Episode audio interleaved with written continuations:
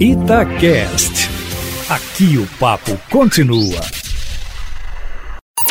Em cima do papo, com Edilene Lopes.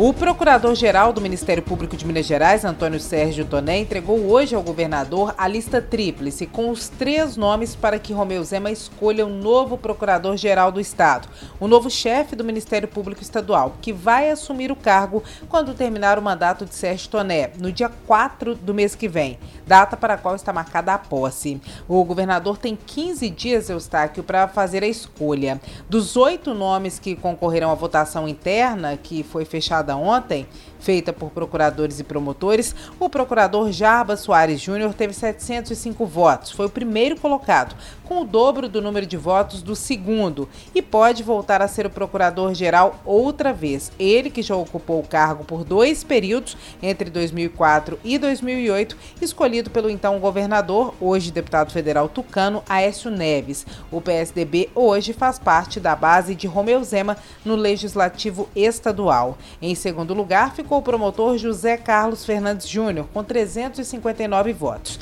E o terceiro colocado na votação é o também promotor João Medeiros Silva Neto, que é o candidato apoiado pelo procurador Antônio Sérgio Toné. Ele teve 314 votos da categoria. A posição na votação, Eustáquio, serve apenas para definir a lista tríplice indicada pela categoria. É o governador Romeu Zema quem vai escolher e ele pode escolher qualquer um dos três.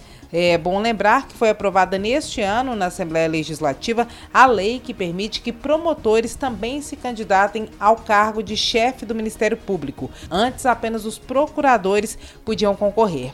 A nova legislação teve efeito imediato sobre o pleito. Dois dos três candidatos mais votados, José Carlos e João Medeiros, o segundo e o terceiro são promotores de justiça, algo inédito na história da instituição.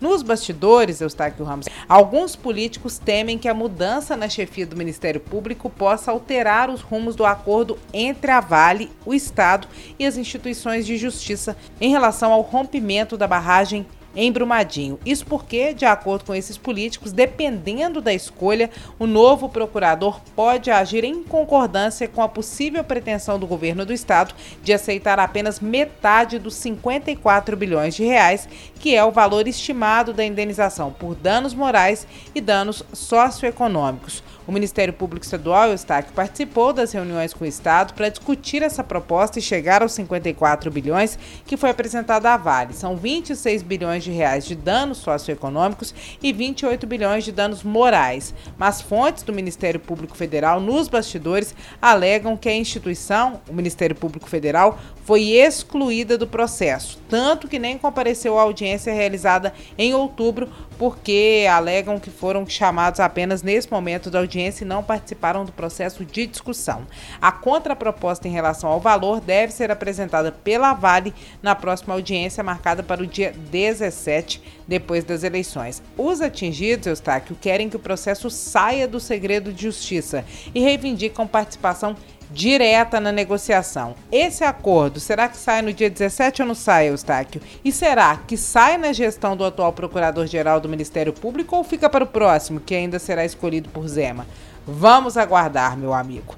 E você que nos ouve em casa todos os dias, não se esqueça, nesta semana o ABC da Política é especial eleições, traz dicas todos os dias para facilitar a vida do eleitor no domingo, dia da votação. Uma delas é: eleitor sem máscara não entra na sessão eleitoral e não vai poder votar. Detalhes com as orientações para o dia estão no Instagram, arroba. Amanhã eu volto, sempre em primeira mão e em cima do fato.